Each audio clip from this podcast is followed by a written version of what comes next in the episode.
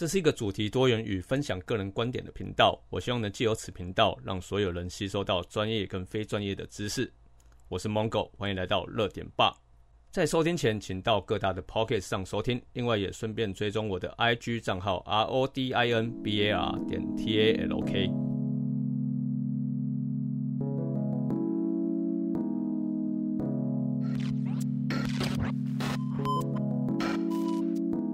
嗨，大家好，欢迎来到热点吧。现在录制时间是二零二零年的十一月八号晚上六点。好，是有点后悔现在录制啊，因为已经要吃饭时间了嘛。没关系，那我 还是快速把它录完吧。那这阵子呢，其实发生了很多事情呢。一个就是蚂蚁金服的 IPO 它没办法上市嘛。那另外一个就是这次美国选举哈，算目前呢。已经确定拜登已经入主白宫了，但是我觉得以川普的个性来说的话，这件事情可以吵大概两个多礼拜吧。但我得说，呃，川普没选上是有点可惜的。OK，今天我们就来聊聊沃尔玛吧。那在今年呢，沃尔玛宣布将与合作五年的机器人制造商巴萨诺瓦来解约了，好像在讲音乐。OK，那一直以来呢，沃尔玛都还蛮爱导入一些新的科技，所以沃尔玛对我来说，它算是一种呃传统零售业跟科技结合的一种嗯另类零售业巨头啦。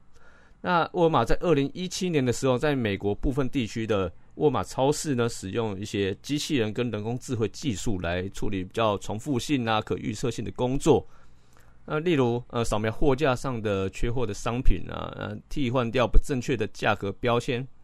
那当时呢，引进了一千五百台的自动拖地机器人 Auto C，那再来是三百台的货架扫描机器人 Auto S，跟一千两百台的快速卸货系统，跟九百台的取货平台 Pick Towers 等等的一些呃各类型的机器人。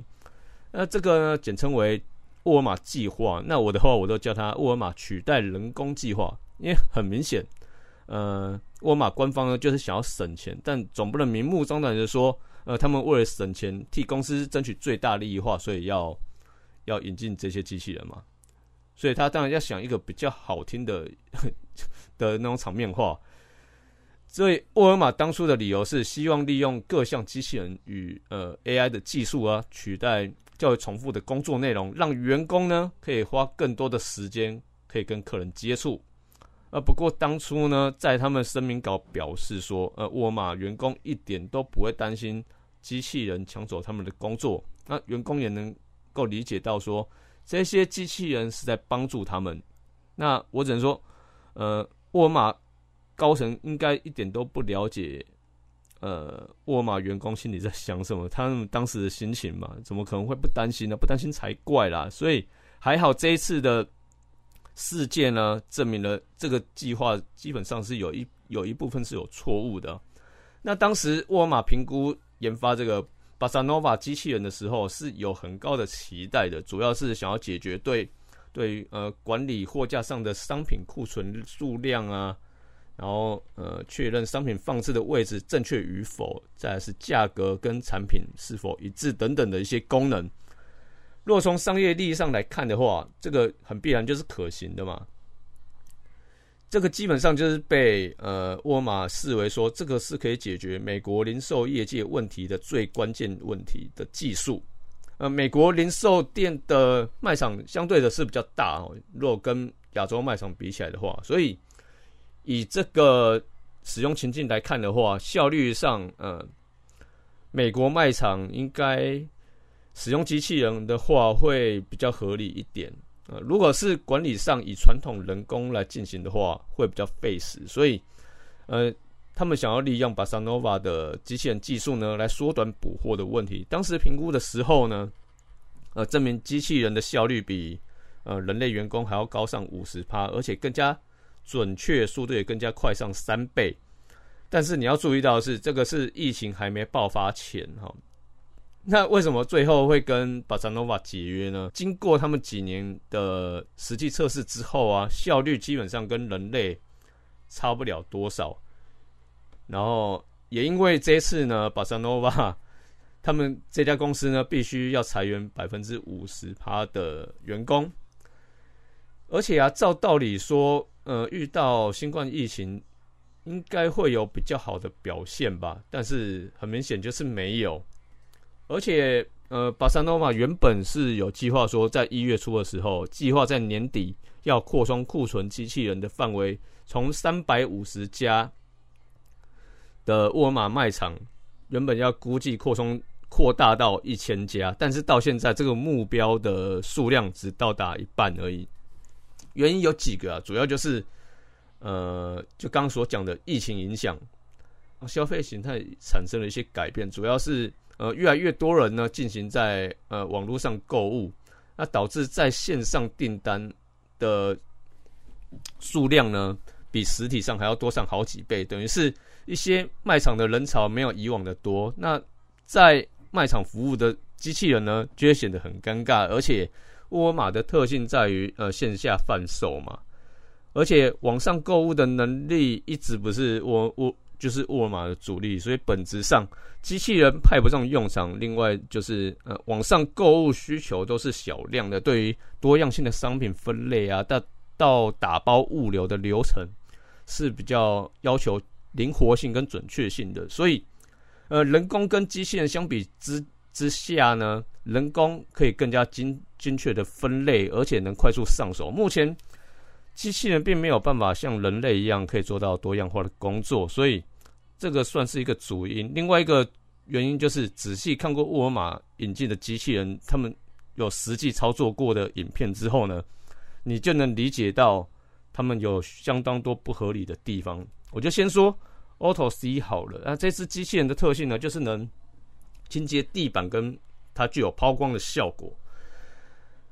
但是，嗯，我觉得它清扫速度并没有那么的快啊。另外，它的体积也很大，它 大概多大呢？就是跟卖场小型运输车的大小差不多。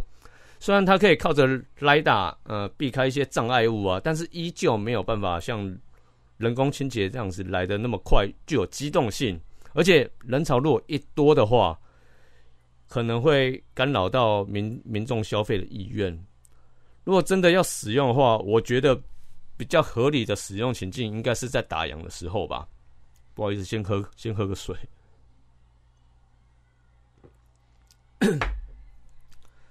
那还不如呃，就是直接用扫地机器人算了。那另外一个就是 Auto S 主要的功能呢，在于说呃，自行移动去呃扫描货架上的货物，会将。资料传送给沃尔玛的员工，啊，告知他们到底需不需要补货之类的问题，然后他们也会检测，呃，标价跟商品放置的位置正不正确这样子。但是它问题呢，基本上也跟 Auto C 是一样的。我我觉得甚至它比 Auto C 问题更多，主要是它虽然会遇到障碍物会自动避开什么的，遇到客人它也会避开，但是假如说有一个。我想看，呃，假如说有一有一条呃货架走道，人潮特别多的话，这一台机器人它基本上它会直接选择不走这一条，它直接去下一条。但是原本人很多的这就是人潮很多的这一条走道，它什么时候会来扫描就不就不知道嘛。但是你如果跟嗯人工来比较一下就知道，如果员工去看到这一条。呃，人潮很多的走道的话，他们应该会直接用身体直接钻过去，应该也行吧？这样子也能工作啊。所以灵活性很明显的就是高出机器人相当多，而且超出预期，就应该这样说好了。只要有人在的地方，机器人就会产生不少的变数啊。机器人，呃。机器人在商业应用最好的地方，我觉得还是在自动化工厂会比较好了，变数没那么大。但是我说真的，与其做这台扫描机器人，还不如改造货架，那干脆把那个扫描仪啊装在货架上，会比较合理一点。啊，这个纯粹是我个人想法。所以难怪沃尔玛执行长有说过，呃，会继续在其他门市啊使用机器人，但是自由。至于是用哪一台机器人呢？当然就是用 清洁机器人啦。我是觉得很浪费钱，你买你买这么一台，而且好像不止一台，那么多台，就是感觉沃尔玛有点被当凯子的感觉啦。但是基本上，呃，如果要要这样讲好了，呃，有比较好的科技应用，大概就是 p i c a Tower 是吧 pick a Tower，呃，就是那个取货平台，它可以用呃利用 App 下单，让民众可以自行取货，减少排队的时间嘛。那大约取货平台一分钟就可以拿到货了，对沃尔玛也减少了不少那种运运费问题。那看起来好像只有这个，呃。这个方向还是不错的。那整个沃尔玛计划好像只有这个是比较成功的，所以机器人最大的致命伤可能还是在于说功能性呃太过于单一了。虽然也也不是说呃功能多就好，功能多也也是另外一个坏处啦。那这一点呢，呃，亚马逊这个部分就就做的比较好，它会在比较正确的情境下使用机器人跟一一些 AI 技术，但是沃尔玛的话。你会感觉上就是它会把呃很多个科技应用在他们商业上，但是 就是什么都想要尝试那种感觉啊，就不是用在对的情境上。那 OK，那我来对这次的机器人计划下个总结了。那我几年前呢有接触过机器人产业哈，那类型也是做服务型机器人的。那我坦白说，呃，一开始我对这个产业是很有憧憬的。那因为，呃，大多数的机器人都属于那种，呃，像华硕不是有开发出那个 Zimbo 啊，还有还有一台叫 Jimbo 嘛，Jimbo 是另外一家公司，就是这两台机器人都是属于社交型机器人嘛。但这两家要不是被裁撤部门，要么就是被倒闭了，所以。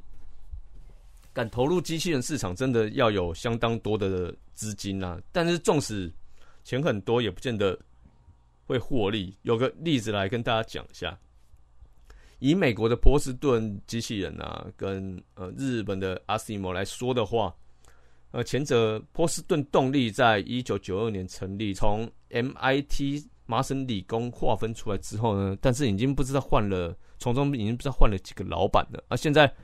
老板是软体银行啊，哦，那那阿斯莫背后也是由日本汉达来支撑，但他们大概是从一九八六年开始研发，算是历史还蛮悠久的。可是也在去年呢，二零一九年也宣布他们不玩了，决决定把机器人的这项技术呢导入到汽车上面。我觉得这也算是一个很明智之举的动尾求生啦。所以我觉得，呃，当时进去机器人产业呢，我也是。抱了一点点勇气进去啊，因为那时候接触这个项目也算圆自己一个梦吧。但是，呃，在里面做了一年多，就发现呃问题比想象中的还要更加复杂。但除了这个问题之外，也有其他的因素，所以我就离开这间公司了。那我先解释一下，呃，机器人现在最大的问题是什么？主要还是在于说，呃，机器人没办法做呃太多工的工作。那我知道现在的人工智慧呢是相当的进步，这个是毋庸置疑的。但是唯独硬体方面呢，始终没有太大的进展。啊，主要还是在于说，呃，机器人本身呢还没有承受到他们拥有五感跟一些知觉。就好比说，你今天碰机器人，呃，他们不会有知觉；他碰你呢，也不会有知觉。他们不像人嘛。那再来就是机器人也没办法判别说材质是什么东西，例如说今天一个透明的玻璃跟一个透明的塑胶的差异在哪里，他们也不懂。那这个问题其实相当严重。假如说要要要要将机器人推广到家家户户的话，缺少了这个关键，纵使机器人会的技能呢比人类多，也是一样，也是会有安全的疑虑啊。纵使有电子皮肤这方面的技术啊。但良率方面就是还不够成熟啊！如果要达到实际应用呢，还要基本上就是有一个很长的路要走。我觉得可能还要再来个二十年吧，不然以现阶段来看的话，机器人都算是一个噱头了。我觉得目前以发展专门为就就是给人类使用的机器辅具，可能会是一个比较好的方向啊。例如说，呃，半身不遂的人呢，靠着机器辅具。让半身就是让半身不遂的人站起来之类的设计，可能会比较有前景啦。那新创产业来说，嗯，说真的，新创产业真的有它一有它一定的难度，因为经验上你并没有一个借鉴参考，所以呃你在新创公司中呢，一定会特别的艰辛，但是真的收获也很多啦。以上就是我个人看法。哦，对了，另外我要稍微提一下，下一集是最后一集，所以请大家准时收听喽。那以上呢就跟大家分享到这里了。如果觉得我分析的还蛮有道理的话，请在 Apple Podcast 给我个评价跟评论，啊，几颗星我都可以接受啦。那因因为啊，最近 有个在做 Podcast 的同业，他就抱怨这个问题，因为他有拿到一颗星嘛，所以他关于这个部分他就很闷闷不乐，所以。你如果要给我一颗星的话也可以，但是你要说出你的理由。OK，那下星期六点半，再见啦，拜拜。